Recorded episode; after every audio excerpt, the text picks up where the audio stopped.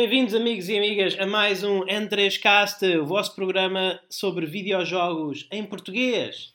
Sou o vosso anfitrião do costume, Luís Magalhães, e estou aqui com o meu irmão e co-anfitrião, Pedro Francisco Magalhães. Olá a todos, amigos e amigas. Eu espero que se encontrem bem, porque, bem, isto, olhem, eu digo-vos uma coisa. O final da semana é árduo, mas só para estar aqui para falar e vocês ouvirem é sempre um gosto enorme. Dá sempre energia.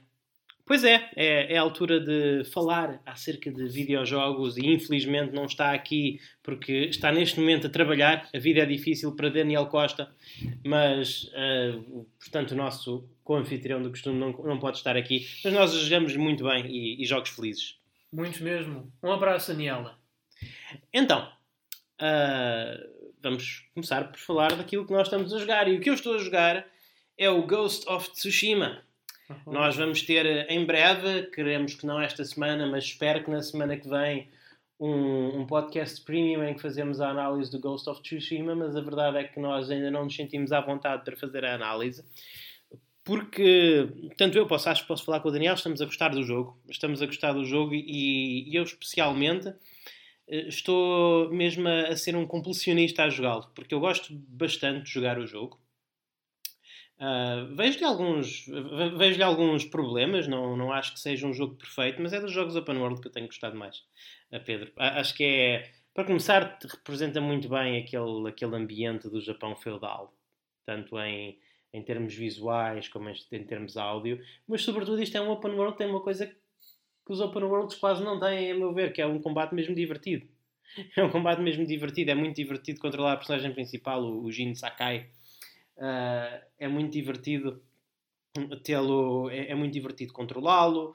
Os ataques têm os, ataques, os ataques têm peso há uma variedade de inimigos interessante. Uh, tens à medida que vais progredindo vais ganhando modos, modos de combate que vão funcionando melhor contra, contra determinados inimigos e eu acho que é bem satisfatório e, e, muito sinceramente na maior parte dos jogos open world chega a um ponto muito cedo no jogo em que eu me farto um bocado de fazer as coisas open world e, e, que vou avançar com a história e neste caso não, neste caso não, ainda, ainda estou no princípio do ato 2 porque realmente depois de acabar o ato 1 quis uh, limpar tudo o que havia para limpar na primeira área do jogo, o jogo passa-se na Ilha de Tsushima e a Ilha de Tsushima é dividida em três áreas a primeira área foi toda dedicada ao ato 1 e eu imagino que, que, a segunda área e que a terceira área sejam dedicadas ao ato 2 e 3 é o que para mim faz mais sentido.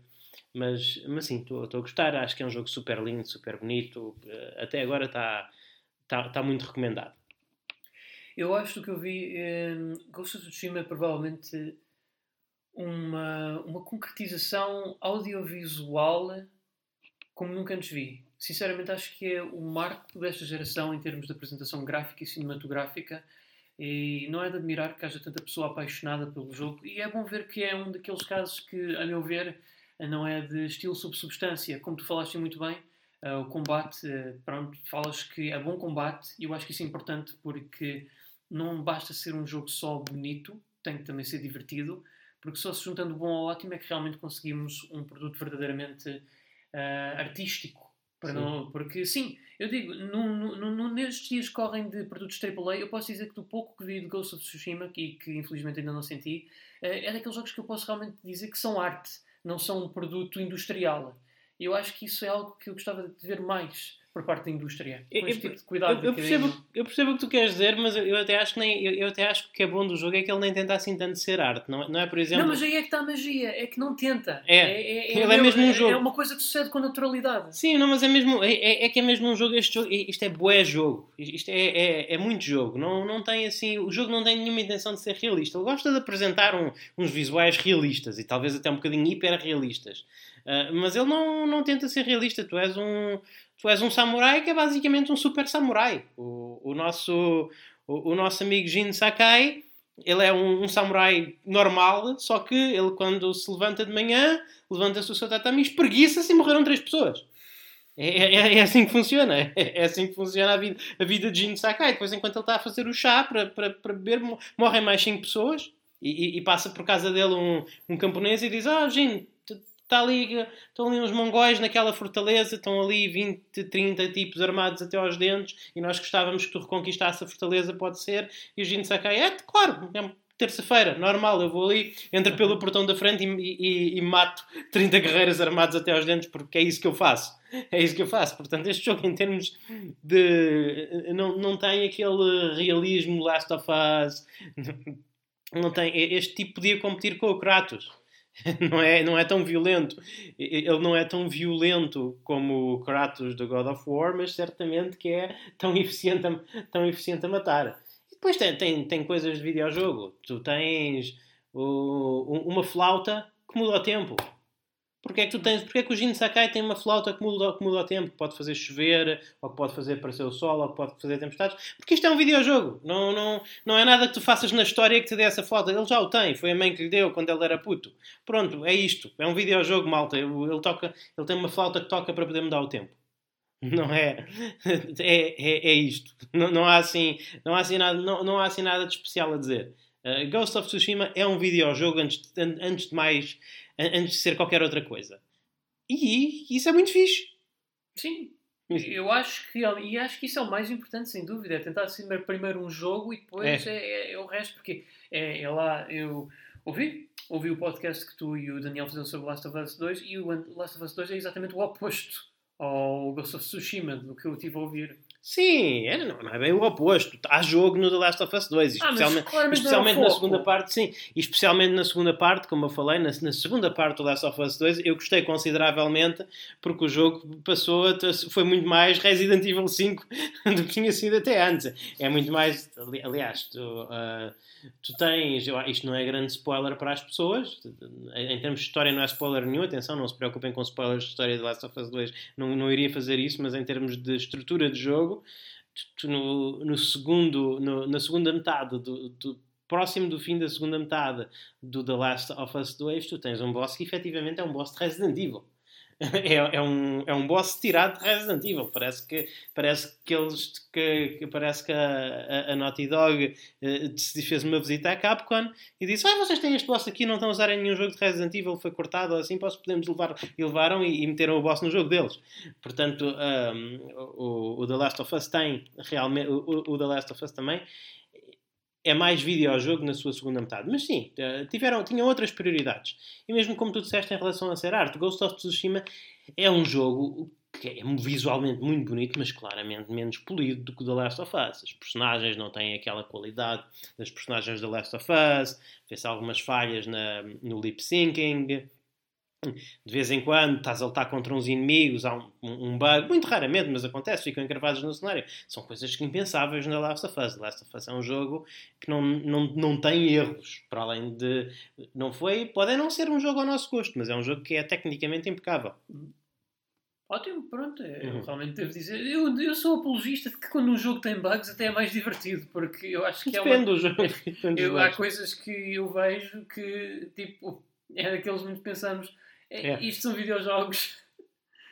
Mas olha, eu espero-me bem um dia vir os Gagos of Tsushima. Estou a gostar muito do que tenho visto, tenho ouvido, tanto de voz como da imprensa e dos jogadores.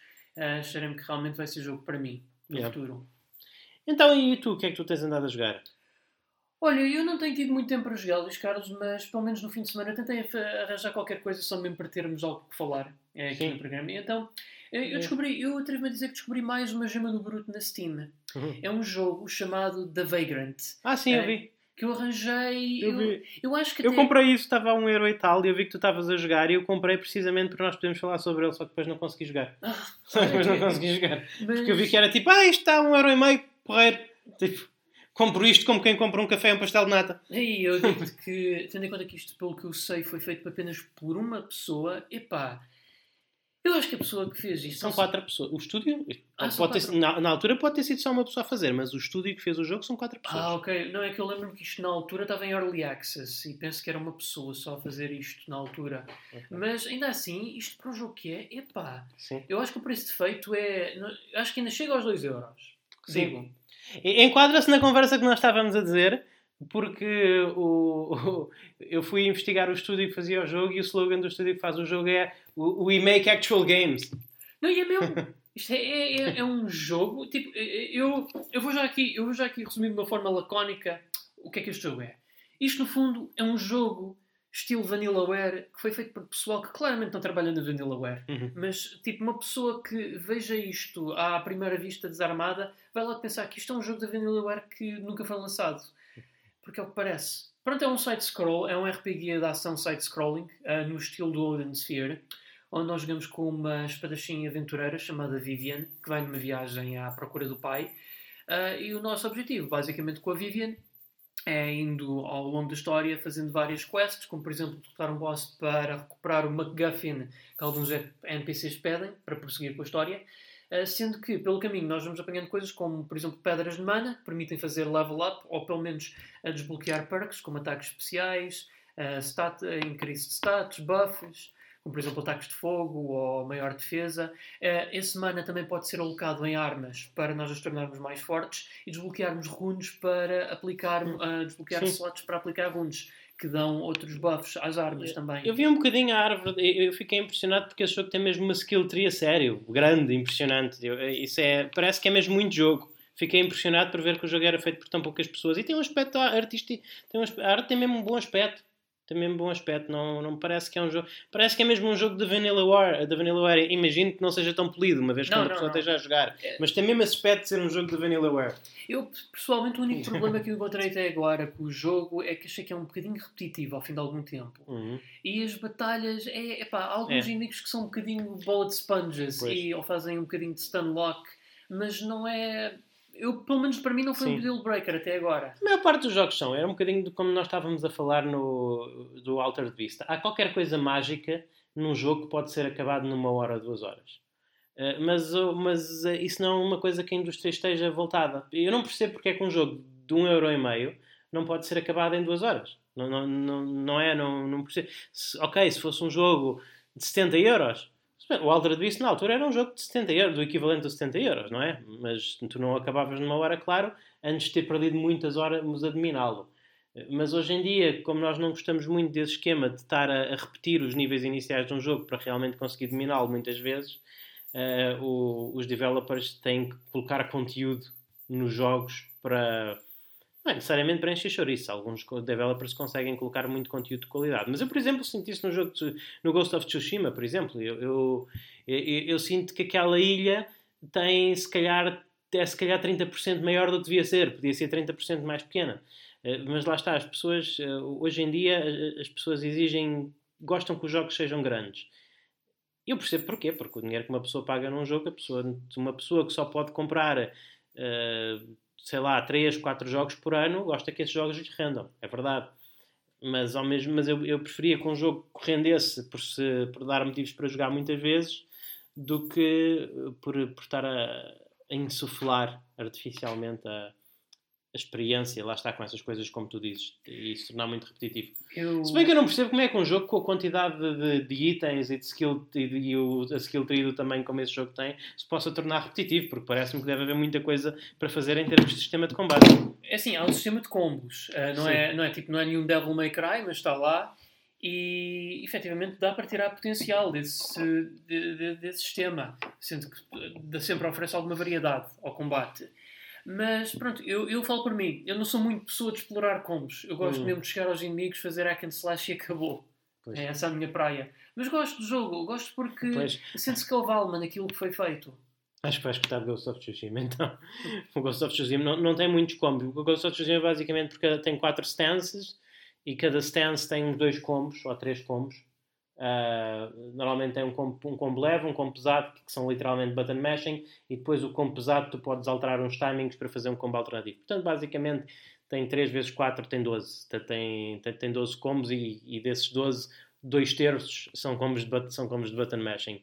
Portanto, o jogo não é um jogo de teres muita precisão de combo, a precisão do jogo está mais no sistema de parry e de, e de dodge e de contra-ataque.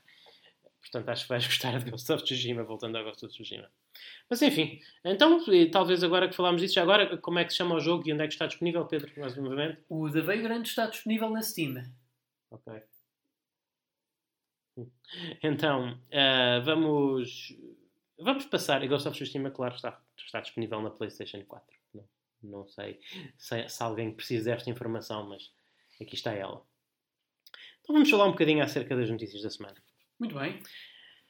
Uh, foi anunciado o novo jogo de Yuji Naka e Naoto Oshima. E é o Balam Wonderland. Nós falámos um bocadinho isto. Nós falámos um bocadinho isto quando falámos na, quando falámos na Xbox, no, na apresentação dos jogos da Xbox a semana passada, que nós mencionámos que este era um jogo, este é o tipo de jogo que fazia lá falta. Um jogo de plataformas, de ação, super colorido, com muita personalidade. Foi uma coisa que fez falta no line-up no line da Xbox. Surpreendentemente, este jogo está a ser publicado pela Square Enix. Sim, é, é, é Tipo, eu quando penso Square Enix penso RPGs, portanto isto para mim é... Square Enix tem a biblioteca mais variada, especialmente com, a aquisição, especialmente com a aquisição da Eidos, variaram muito a biblioteca. Sim, mas, mas Luís Carlos, a verdade é que, vamos ser francos, nós, sendo que fomos miúdos, crescemos nos anos 90 e crescemos na altura em que a Square ainda era Squaresoft, continuo a dizer que era o melhor nome que a companhia tinha, na minha uhum. opinião, e o melhor logotipo, aproveito para dizer, era uma companhia que era conhecida maioritariamente por RPGs. Era muito raro eles terem algo fora desse género. Uhum. E quando tinham, habitualmente era de qualidade variável.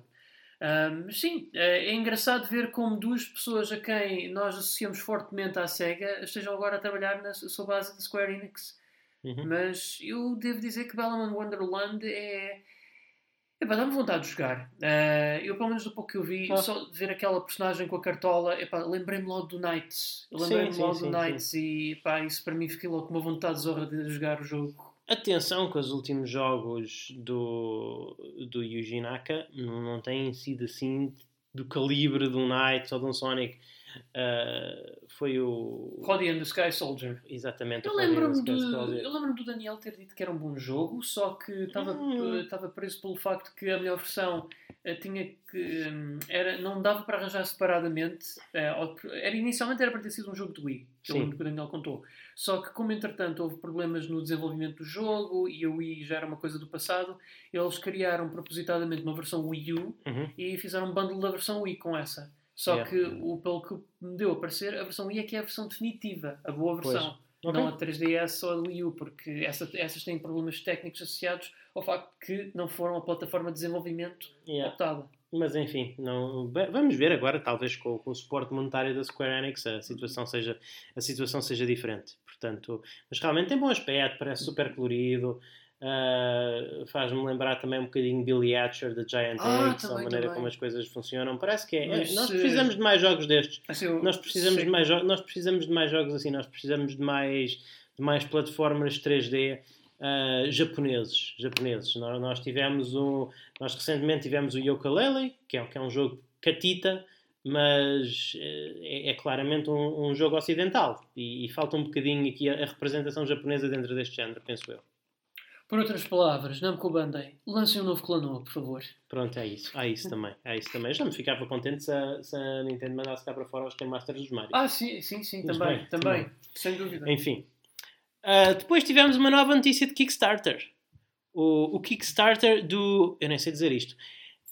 Ayu... Ayuden! É... Ayuden! Ayuden é... 100 Heroes, o sucessor espiritual de Suikoden. Eu, sendo uma pessoa experiente já com a série Legend of Heroes, eu posso dizer que isso lê-se Euden. Euden. Euden. Euden Chronicle. 100 Heroes. 100 heróis. O sucessor espiritual de Suikoden, com uh, as pessoas que foram responsáveis pelo Suikoden 1 e 4, respectivamente. Uh, e não sei se um deles não trabalhou também no 2. Tenho a impressão que um deles trabalhou uh, no 2. Pelo que eu li, o. Eu acho que eles trabalharam juntos. No... Acho que o 2 foi o último jogo em que eles trabalharam juntos. O... um deles é o criador da série. Eu não vou estar aqui a assassinar os, os nomes japoneses, mas um é o criador da série. Trabalhou no 1 e trabalhou no 2 com, aquela, com o que veio a ser o diretor do 4. Sim, Portanto, exatamente. Exatamente. Uh, o que eu tenho a dizer é que este, é este, Kickstarter está esplendidamente bem feito e já agora eles já ultrapassaram os 500 mil que precisavam para fazer o jogo no PC há muito tempo, já chegaram a um milhão de dólares, uh, já chegaram a um milhão de dólares, portanto já prometeram versões consola e já estão, hoje à tarde estavam a caminhar para os 3 milhões. Portanto, caros ouvintes, quando vocês ouvirem este podcast, eles provavelmente já terão, já terão ultrapassado os 4 milhões, arrisco-me dizer. Este Kickstarter está a ter muito sucesso. Coisa curiosa, o Kickstarter foi abaixo por causa deste Kickstarter. Este Kickstarter, fãs de Suicoden, é verdade, é verdade. Konami, toma nota. Konami, toma nota. Fãs de Suicoden conseguem mandar abaixo o site do Kickstarter, que é uma coisa que é relativamente impressionante. O Shenmue não fez isso e o Shenmue teve direitos a remaster HD. Portanto, por favor, Konami, vejam lá o que é que vocês fazem. é a altura, o Suicoden, neste momento, comprar a versão PlayStation uh, física, uh, o Suicoden 2, eu acredito que esteja à volta de 200 euros. Portanto, é hora disto ter um remaster cá fora. Uh, vamos, vamos, pensar, vamos pensar nisso, Konami. Mas este Kickstarter foi muito bem. Desde o vídeo inicial, cheio de personalidade, com um certo developer japonês a fazer uma aparição especial, uh, desde a, maneira como eles estruturaram, a, desde a maneira como eles estruturaram a campanha Uh, eles, eles têm muito cuidado quando estão a fazer a campanha, eles têm muito cuidado de explicar. Há uma data de coisas que os nossos predecessor, predecessores no Kickstarter fizeram mal que nós não fazemos. Número um, não vamos ter acordo de exclusividades com plataformas. Não é por causa da, da coisa do Shenmue. Número 2, não vamos, uh, não vamos, não nos vamos esticar muito nos stretch goals para não estarmos depois a, aqui presos a fazer, este, a fazer este jogo durante 5 anos em vez dos 2 anos e meio que planeámos como foi, por exemplo, o caso no Bloodstain, que, que inflacionou muito o tempo de development do jogo por causa dos, dos stretch goals. Então eles estão aqui a ter muito cuidado realmente de mostrar às pessoas, de passar para as pessoas a confiança de que eles não vão cair nos erros de muita gente, ou, ou, uh, muita gente caiu quando fez os seus, quando fez, quando fez os seus Kickstarters. Ah, uh, música de Motoi Sakuraba, já agora. Ah, sim, sim, foi compositor. Sim, exatamente. Portanto, tem, tem tudo. E, e a Michiko Naruto também lá está. Sim, e, e, e, depois mesmo. Hoje recebi um update. Hoje recebi um, um, um update Kickstarter, porque eu fiz backing, naturalmente. É Suicoden. É, é, não é Suicoden, mas é o sucessor espiritual do Suicoden. Uh, recebi um update do Kickstarter em casualmente, casualmente, é o update 4 em que eles falam um bocadinho sobre o jogo e como é que vai ser. E casualmente, o que é que está lá? Uma entrevista, do, uma entrevista ao Warren, ao Warren Spector o Warren Spector a, a, Pera, o, o, Warren Spector, Warren sim, Spector? Warren Spector a explicar como é que o, o, como é que o Suicoden, como ele gostou do Suicoden 1 e 2 e como eles influenciaram a sua filosofia de design e porque é que ele apoiou este, este Kickstarter. Portanto, estes tipos sabem muito bem o que é que estão a fazer. Peraí, peraí, eu estou a ouvir isto bem. Warren Spector jogou e gostou do Suicoden e isso potencialmente, influ, potencialmente influenciou o design dos Deus Ex? Sim, o, o, o Warren Spector, neste último update de Kickstarter, explicou todas as decisões decisões do Suicoden 1 e como é que isso influenciou a forma como ele lida com decisões, como ele implementou decisões nos seus jogos. Nos, nos, nos seus jogos. Oh, e, mas, mas isto é. Mas repara, repara na, na, capacidade de marketing destes tipos. Estes tipos não estão a brincar. Estes tipos sabiam que, de alguma forma, eles souberam que o Aaron Spector era fã dos jogos anteriores deles e conseguiram que ele respondesse a umas perguntas, que ele, que ele fizesse uma mini entrevista para, para apresentarem no Kickstarter. Estes gajos sabem muito bem o que estão a fazer, são os mestres de marketing de caraças. Eu agora só vou dizer aqui uma, uma, uma, uma coisa muito feia, é que, mas tem que ser dita, é que eu ainda, eu ainda não fiz backing deste Kickstarter. E eu vou-vos já dizer que não é pelo facto de não se estarem comprometido com uma versão Switch. Eu acho bem isso, porque tendo em conta que eu gosto muito do Bloodstain e do Koji Igarashi, mas epá, a versão Switch aquilo é um desastre. Desculpem que vos diga. Sim, sim, já, já, está, já está melhor, tá, já, está, tá jogável, updates, já mas, está jogável, mas mesmo assim mas é a pior você, versão. Mas quando vocês comprarem uma, uma cópia de retalho Uh, e, e basicamente os servidores Nintendo forem baixos, vocês nunca vão poder ter o patch de Bloodstain que torna o jogo Sim. jogável na consola. Yeah. Isto por dizer, Uh, eles falaram que comprometem-se em qualquer futuro sistema da Nintendo que surja em fazer uma versão para isso, uhum. mas que não se querem comprometer já para a Switch. Agora, só estou um bocadinho de pé atrás porque é assim, eu sou um acérrimo defensor uh, de jogos de DRM free no PC uhum.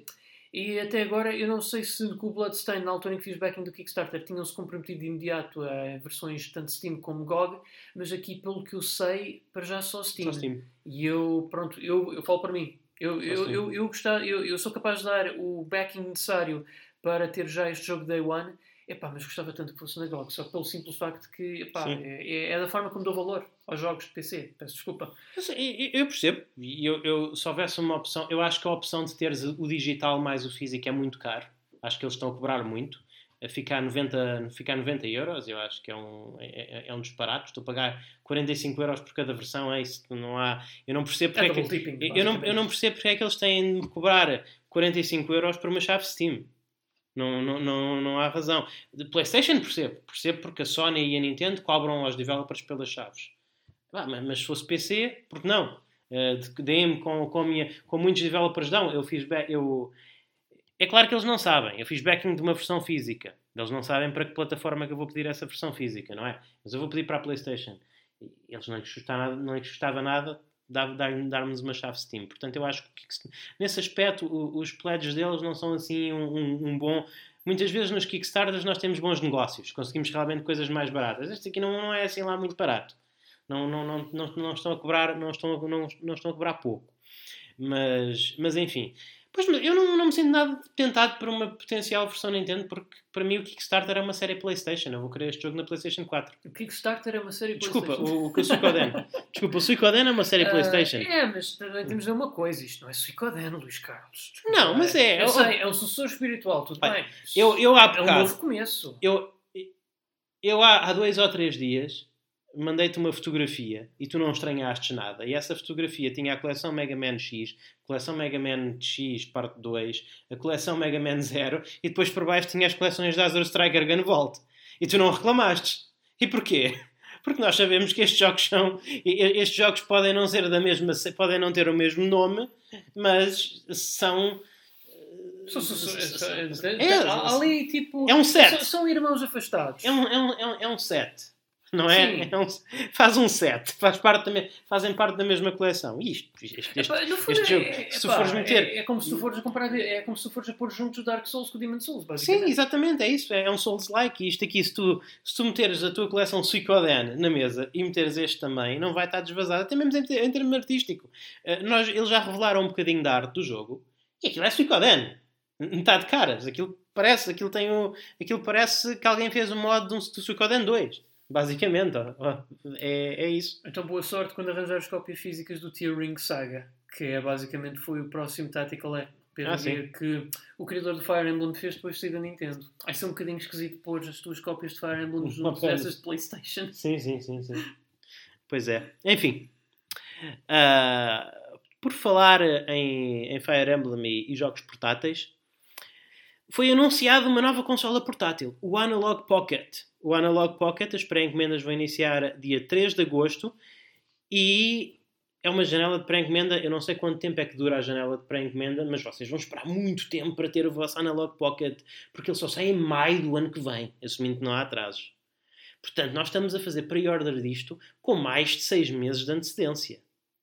Com quase um ano de antecedência, na realidade. Maio foi há 2 meses. Portanto, uh, ui, mas custa 199 dólares.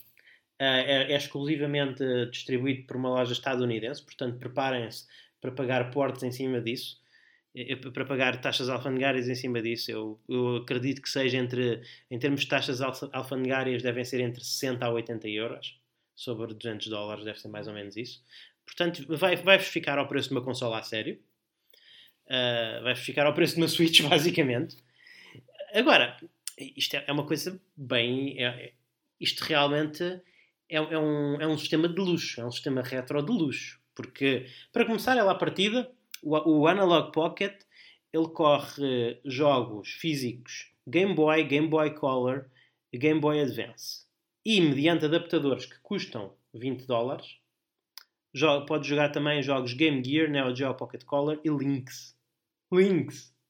Está links, exatamente. Exatamente. A única Portanto, coisa aqui que falta é o Wonderswan. Exatamente. Isto é um. Isto é, isto é realmente um, o Ferrari das portáteis. Mas se vocês não sabiam, se vocês não acham que isto é suficiente, isto também foi buscar a inspiração à Switch e tem uma dock que vocês podem ligar à vossa televisão e colocar lá e, e ligando comandos Bluetooth uh, podem jogar os vossos jogos portáteis na, na televisão com o melhor upscaling possível. Uh, creio que é 1080p. Portanto, e realmente isto. Se vocês são fãs de jogos portáteis, eu pessoalmente não sou. Uh, a minha coleção de jogos portátil é, é, brutalmente inferior. É talvez jogos portáteis representam talvez 5% da minha coleção de videojogos. Nunca tive grandes coleções de jogos portáteis. A maior é de uh, DS e 3DS. Tenho em conjunto entre DS e 3DS, tenho talvez uns 30 jogos. Mas, uh, epá, isto é um, é, é um sistema de luxo. Isto é o Ferrari das consolas portáteis. Eu, eu por acaso não sei, Pedro, se a dock, uh, não sei por acaso se a dock é um acessório comprado à parte ou vem com a consola. Uh, eu tenho ideia de ter lido que era um acessório à parte. Que eram para mais uns 50, 60 euros. Yeah. Isto fica caro, amigos. Isto fica caro. Eu pessoalmente, eu sei que tu, Pedro, gostas muito do, do, game, do Game Boy uh, Player da GameCube. Eu pessoalmente, ou, ou, até de, certas, de certos emuladores que te deixam jogar no, no, no ecrã, no ecrã do computador, eu pessoalmente não sei. Eu, eu, gosto mais de jogar jogos de portátil numa portátil. Portanto, eu não sei se eu faria um investimento nesta dock. Eu percebo, eu percebo o apelo uh... da coisa. Ah. Eu, quando era mais pequeno, eu, quando era mais miúdo, também gostava da ideia. Também pensava, ah, maior é melhor. Maior é melhor. Era essa a minha ideia. Eu quero ver as coisas bem. Mas o, o, os jogos, quando são ampliados assim muitas vezes, o seu tamanho original. Formas. Sim, eu, eu gosto mais. E uma das coisas que eu gosto nisto é que o ecrã também, aparentemente, é um luxo. O ecrã, aparentemente, é super luxuoso. Eles dizem aquilo é, é um é um ecrã portátil de 1444p. Isso é 2K, não é? É 2K. É um ecrã portátil 2K. Uau! Uau, aquele ecrã é um ecrã de luxo e depois também tem muitos filtros para opcionais. Vocês podem jogar os jogos com toda a qualidade do ecrã, podem aplicar alguns filtros opcionais para fazerem mais parecido com as consolas de bolso, com as consolas portáteis. Portanto, epá, eu, eu não sei, eu sinto-me tentado, porque isto é uma coisa, é um produto super compreensivo, parece mesmo, se eles cumprirem tudo o que, plane, tudo o que anunciaram, vai ser mesmo um sistema de luxo. Agora, se eu me meter neste sistema, eu vou ter de começar a fazer, vou ter que ampliar a minha coleção de jogos portátil, porque a minha coleção de jogos portátil, eu tenho talvez 10 jogos que eu possa jogar neste sistema.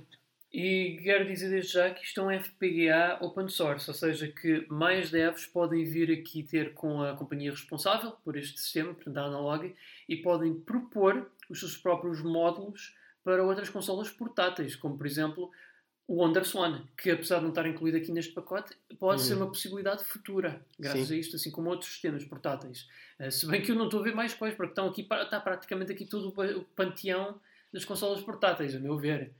Sim, é. falta PlayStation portátil e Vita. Yeah, mas tendo em conta o tipo de ecrã que estamos a falar. Sim. Um, dito isto, uh, epá, eu, eu, eu, também eu sou eu acordo que uh, com um jogo portátil deve ser jogado em portátil, só que é assim.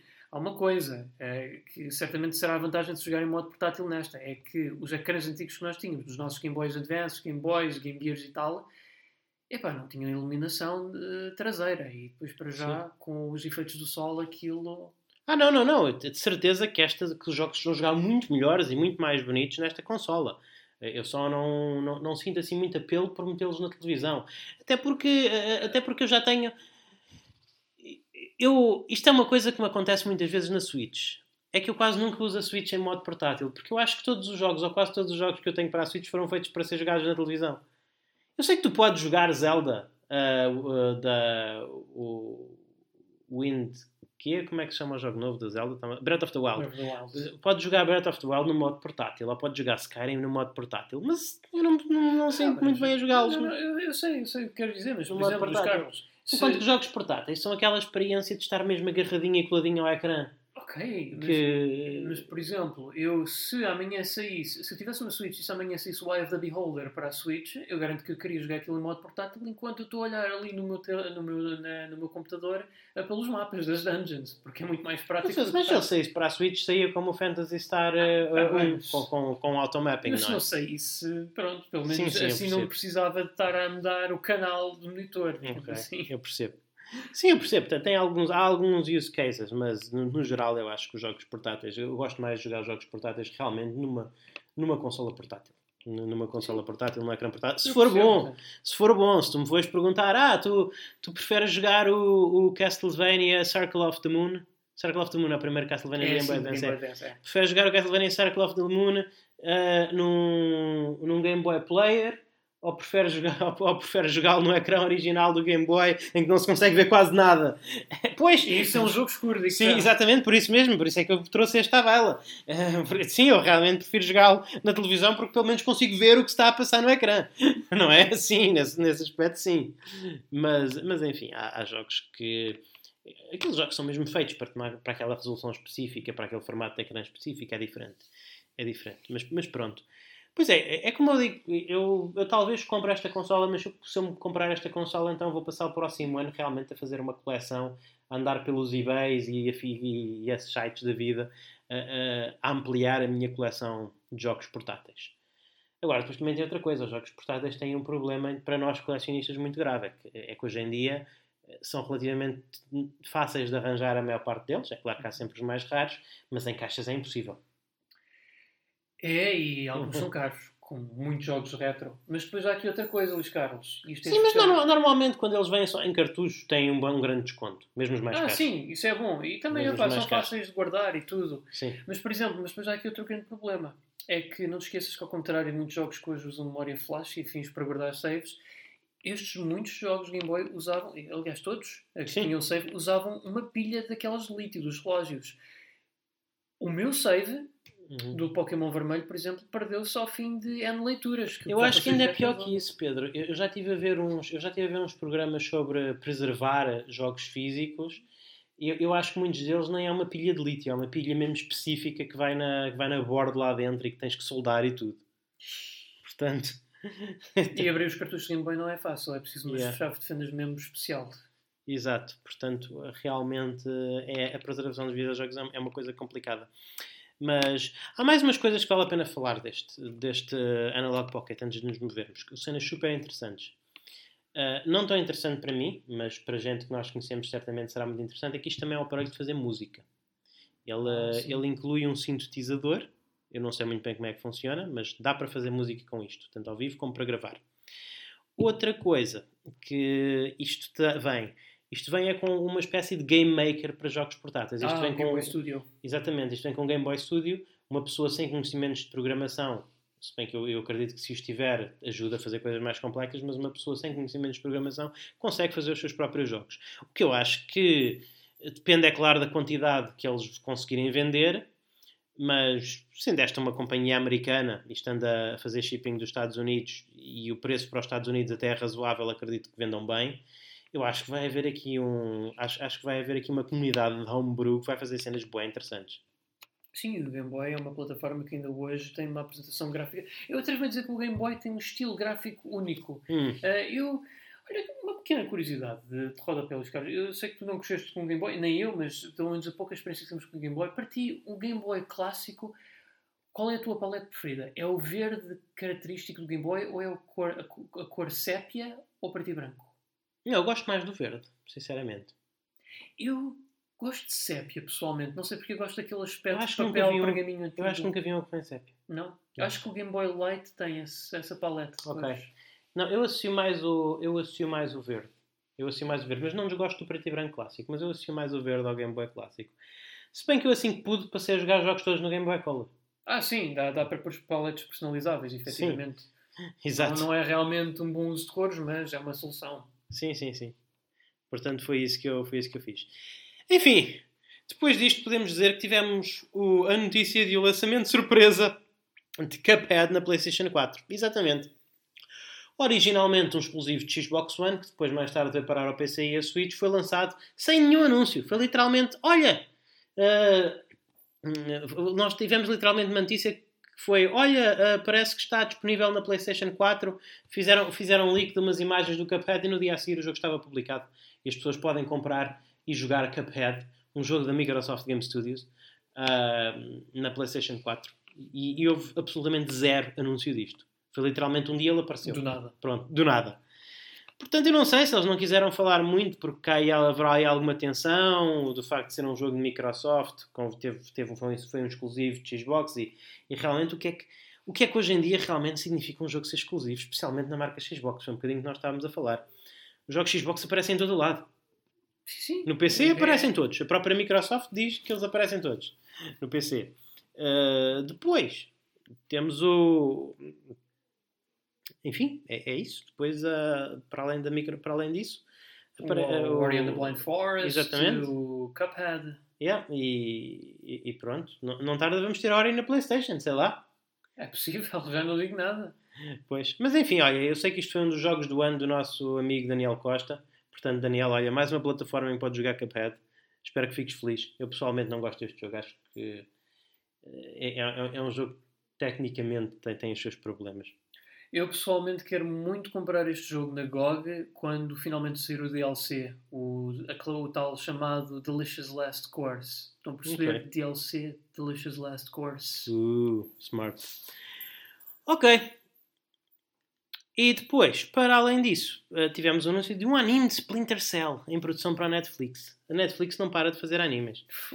Animes, é, eu gosto mais de usar o termo fo anime, porque Sim. tecnicamente o que eles têm feito que eles chamam anime não é Anime. bem anime. Aquilo é, pretencioso. Fó anime. é, é animação ocidental com umas inspirações em animação anime. Gaijin shit. Ah, este aqui em particular, pelo menos o que sabe, não sabe qual é o estúdio de animação que está a desenvolver- a desenvolvê-lo, assumindo, claro, que seja realmente anime. Ah, sabemos é que é o guionista do John Wick que está a trabalhar na adaptação. O- tendo, em conta que eu, tendo em conta que eu ouvi boas coisas do John Wick, pronto, é até capaz de prometer. Eu Mas uma sou, coisa é certa, o Keanu Reeves duvido muito que esteja lá. não, eu não sou a pessoa para falar disso. Eu não sou a pessoa para falar disto porque eu cada vez menos vejo televisão. Raramente, às vezes, há uma série que eu gosto de ver, tipo... Eu sou capaz de ver uma série Netflix, tipo, 3 em 3 meses, literalmente. E depois vejo assim em massa e depois fico 3 meses sem tocar naquilo.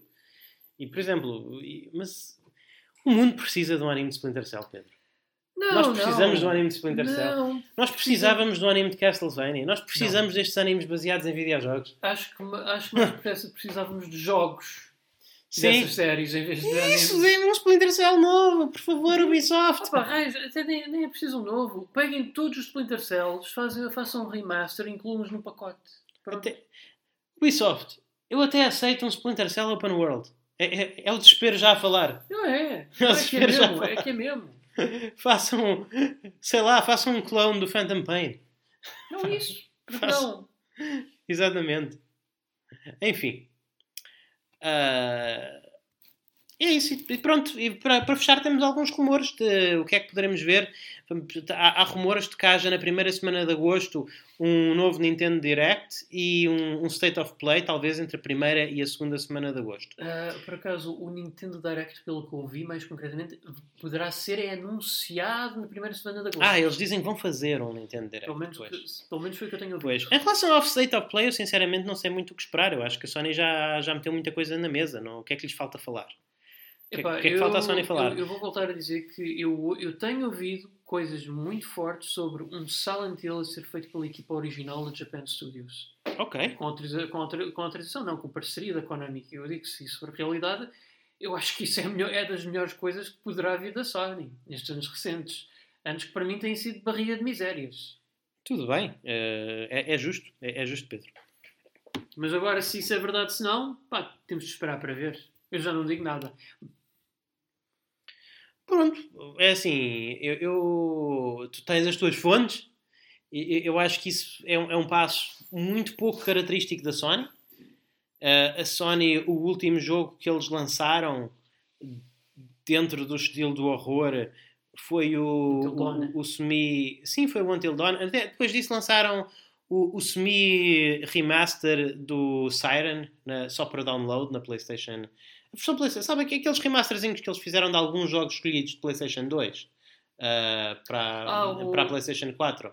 Eu lembro-me que havia um remake do primeiro Siren que para a PlayStation 3 que aproveito, digo já que não gostei muito porque é, é basicamente é o que acontece quando é o equivalente a um remake do The Ring feito por americanos basicamente Sim, não, mas eles lançaram. Mas, mas isto é um, é um jogo de PS2, Pedro. Eles, eles lançaram o jogo, Ah. o Forbidden Siren PS2. Eles fizeram uma daquelas pseudo-remasterizações, Ah, como fizeram com o. Primal e. o, o PS2 Classic Sim, é isso exatamente. Sim, sim. Como fizeram Ah, com, é com, o Primal e como fizeram com o Primal e, e- e esses jogos. Portanto, eu, eu não. Eu espero muito que tu tenhas razão, Pedro, mas eu não vejo a Sony voltada para esse tipo de jogos. A Sony agora faz dois tipos de jogos. Faz jogos de muito aberto, muito aberto e são dos melhores da indústria. Eu, eu fico pasmado com o Ghost of Tsushima, com o Horizon, com o Spider-Man, são mesmo muito bons jogos. Ah, e depois fazem jogos cinematográficos tipo The Last of Us. E, e- e é isto que a Sony faz. É só que se alguém que consegue trazer eh, realmente nova vida ao género de survival horror neste momento, só vejo duas companhias. É a Capcom, com o Resident Evil neste momento, e potencialmente a Sony, com Uhum. este alegado Silent Hill em desenvolvimento. Pois. E fa- fazem jogos de VR também, que já me fico muito satisfeito. Mas depois eu não sei o que é que, que mais é que eles poderão falar. Eu acho que a Sony já. Aquisições. Eu gostava muito que eles adquirissem estúdios. Está bem, Pedro, mas, mas não, não estamos aqui a fazer a nossa wishlist. Ok, ok. Estamos a pronto, pensar desculpa, o que é que eles desculpa. poderão realmente eh, anunciar. Eu a- acho que eu já vi, eles já, vão, já anunciaram muito. Já, já sabemos qual é que vai ser o jogo de lançamento da PlayStation 4. Vai ser o Spider-Man. Da Ok, PlayStation pronto, 5, perdão. Pronto, pronto. É o Spider-Man. É esse o jogo de lançamento. Ah, já sabemos que a consola vai ter um pack-in. Vai ter um jogo, um, um- um jogo inteiro. Uhum. Não quer dizer que seja grande, mas vai ter um jogo inteiro com pack-in. Vai trazer. E- Já sabemos quais é, já, já sabemos quais é que são as grandes inovações. Que é a tatilidade do comando e é o áudio posicional 3D. Pá, a única coisa que falta é eles realmente anunciarem lá no lançamento completo e meterem a consola cá fora. Sim, aliás, eles faltam ainda falar do preço e do da data de lançamento da mesma. Ah, sim. Portanto, há isso. Pois Já é isso. agora, aproveito para dizer... Mas será que eles fazem isso num Days of Play? Ah, não digo não, é assim, a verdade é que cada vez mais estamos a aproximar de novembro, portanto, Sim, é é importante. E É já verdade. agora aproveito para dizer, falando no Spider-Man Miles Morales, tenho ouvido por aí boatos de que vai incluir um remaster do primeiro Spider-Man. Sim, isso é um bocadinho estranho, não é? É assim, tendo em conta que o Miles Morales disse-nos o Daniel, eh, surgiu eh, na, portanto, no, no- na- fez um eh, no final do, do jogo de Spider-Man, não é, não, não é assim tão descabido, tendo em conta que há ali uma, uma ligação entre estes dois jogos. Sim, mas para mim é mais a questão de que eh, isso foi um jogo que saiu que há, há dois anos. Sim, Há dois anos vão fazer um remaster do jogo agora. for uma coisa... Vão fazer um, um- um remaster do jogo agora? Talvez. Bem, eles também fizeram um remaster do Last of Us logo no princípio da Sim, PlayStation sim, 4. exatamente. Portanto, não sei. Talvez, talvez, e até seja, talvez até seja relativamente fácil de remasterizar. Não sei. Acho uma decisão um bocadinho estranha. Até porque a Insomniac também não é uma, equi- uma equipa assim tão grande. E eles já estão a trabalhar no Ratchet Clank Ex- também. exatamente. Portanto, acho um bocadinho estranho. Mas quem sabe, olha, será fixe. Será fixe, sem dúvida, se acontecer. Em relação à Nintendo Direct, eu continuo a dizer a mesma coisa. Epá, já, é, já é hora de nos falarem de, dos remakes do, dos remasters dos, dos remasters do Por Mario. favor, por favor, Nintendo, vocês estão, estão-nos a Já. torturar. Estão-nos a torturar. Já é hora. Eu, eu já, eu já aceitei que o, o, o Metroid 4 vai ser um jogo da Switch Pro. Ah, sim, isso também eu. já mas- aceitei. Já aceitei isso. Mas, Ah, mas mais que isso, Nintendo, surpreendam-nos. Hum. Porque o Mario, para, o estes remasters do Mario que o Luís Carlos tem aqui falado, eh, isso já, certamente já não vai ser, ser surpresa para ninguém, tão, tão intensivos que esses boatos têm sido. Por isso, surpreendam-nos com algo inesperado, algo que não estejamos à espera. Qualquer, qualquer um dos vossos IPs. Sim, é- já é a altura de mostrarem alguma coisa nova, não é? E façam, e a Nintendo quando quer consegue fazer cenas muito fixas. Como por exemplo o anunciar, olha, sabem, mês que vem, eh, agosto, vamos lançar um Paper Mario novo. É isso. É isso Tipo, mesmo, é isso. É, Basicamente. n- nem é agosto, ju- julho. Eles, eles anunciam, eles, eles- a Nintendo às vezes consegue surpreender-nos eh, falando num jogo que vai sair daqui a um mês e meio. Isso é muito fixe, nós queremos ver mais disso. Deem-nos uma, deem uma coisa, a Paper Mario não é a minha praia, mas eh, eu gosto da ideia da Nintendo poder agarrar numa série icónica e dizer, olha, já agora, daqui a um mês e meio tem um jogo novo nessa série. Isso é muito fixe, por favor façam mais disso. É isso mesmo. É. Enfim, e, e é isto. Pedro, não sei se tens alguma coisa a acrescentar, senão acho que vamos encerrar por aqui. Foi um episódio curtinho, porque só temos, estamos a trabalhar apenas com 66% do, do plantel, mas espero que os ouvintes tenham, tenham gostado. E já sabem, pessoal, que isto é assim. Somos poucos, mas opá, damos sempre no duro, tem de ser. Sim, enfim, eh, era só para lembrar que o, o nosso confitrião Daniel Costa poderá não estar aqui presencialmente, mas está aqui em espírito e vocês podem dizer-lhe o quanto vocês sentiram a falta dele no Twitter. Portanto, uh, arroba N3Cast. Podem sempre interagir com o Daniel, é o Daniel que está responsável pela, pela conta, mas nós também interagimos com as coisas que são postadas em direção a essa conta também. Por favor, interajam lá no Twitter. O Pedro está responsável pela nossa página da, da- do Facebook, portanto podem falar com, podem também interagir lá. Procurem por N3Cast no Facebook. E de resto, já sabem, eh, correio arroba n3.net é o endereço de e-mail onde podem mandar cartas para ser lidas aqui no programa e fazer sugestões e dizerem o que gostam e o que não gostam. E pronto. Uh, sem mais delongas, muito obrigado por terem assistido ao N3Cast. Uh, verão, os subscritores premium terão um episódio extra na quarta-feira. E para todos, vemos no próximo domingo. Até à próxima. Fiquem bem e joguem muito. Fiquem bem, pessoal. E assim termina mais um N3Cast. Muito obrigado aos ouvintes premium, que são os que nos estão a ouvir agora, pelo vosso apoio. É graças à vossa contribuição que nós podemos almojar criar aquele que nós queremos que seja o, o melhor conteúdo, o conteúdo de eleição em áudio sobre videojogos em português. Outra forma de ajudarem o N3Cast, se assim o quiserem fazer, é deixar uma análise no vosso agregador de podcast de eleição. As análises do iTunes contam muito, ajudam-nos muito a chegar a mais ouvintes mas todos os provedores que vos deixarem dar análises são uma boa ajuda, portanto, se o quiserem fazer, agradecemos muito o tempo que vocês perdem fazendo isso. E também, é claro, é sempre bom que partilhem nas redes sociais, partilhem o episódio, partilhem as vossas impressões, digam que gostaram, gostaram menos, etc. E uh, façam-nos tag, porque nós somos bastante responsivos normalmente, especialmente o, especialmente o Daniel, é um bocadinho menos, mas tento sempre também ver. É uma forma de interagirem connosco e é uma forma também de nos ajudarem a chegar a mais ouvidos. Portanto, muito obrigado pela vossa colaboração, pela vossa contribuição. Cá estaremos para a semana com mais. Até à próxima, fiquem bem e joguem muito.